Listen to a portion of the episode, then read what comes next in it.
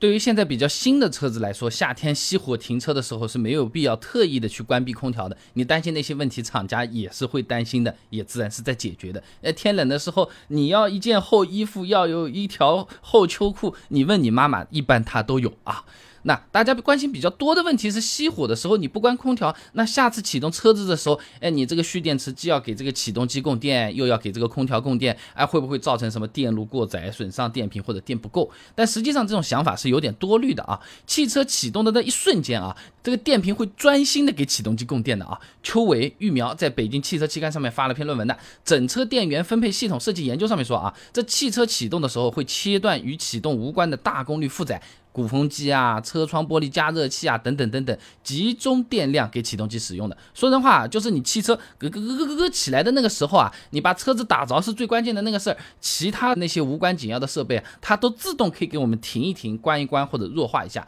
这就好比高考的那几天是吧？高一高二的学生都是放假的呀，目的就是给考生提供良好的考试环境，没什么跑来跑去、吵来吵去这种事情，也不相差这么一两天，对不对？那还有一些朋友会说啊，这熄火的时候不关空调，你下次用车的时候。发动机启动就困难了呀。那虽然压缩机确实是靠发动机直接给带动的啊，但是车子启动的时候，压缩机啊有缓启动功能啊。陈昌瑞等人在《汽车使用技术》期刊上面发了篇论文啊。外控变排量压缩机缓启动控制策略研究上面说啊，为了降低压缩机对发动机转速的冲击，一般呢都会给压缩机配置缓启动功能的。那当车子启动的时候呢，压缩机的这个动力输入它会被切断的。当处于低转工况的时候，压缩机的转速是缓慢提升的，不会一下子增加发动机的负担的啊。说人话，哪怕你就是那个 AC 按钮开着，嘎嘎嘎嘎发动了，压缩机也是不会立刻工作的。那比如说啊，有离合器的压缩机，你看压缩机也有离合器的啊。在车子启动瞬间，离合器它是不会结合的，等到车子发动之后，离合器才会把它接起来啊。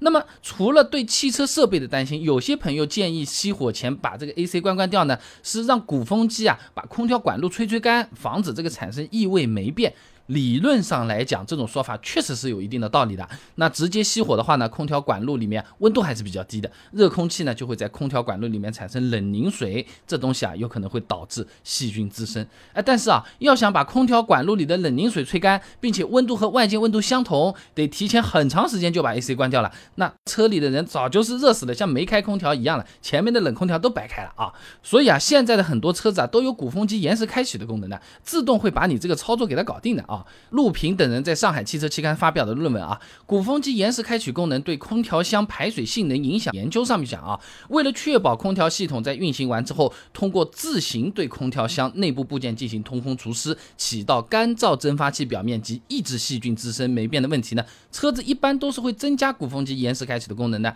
哎，你比如说目前比较典型的模式呢，是在车子熄火停车后，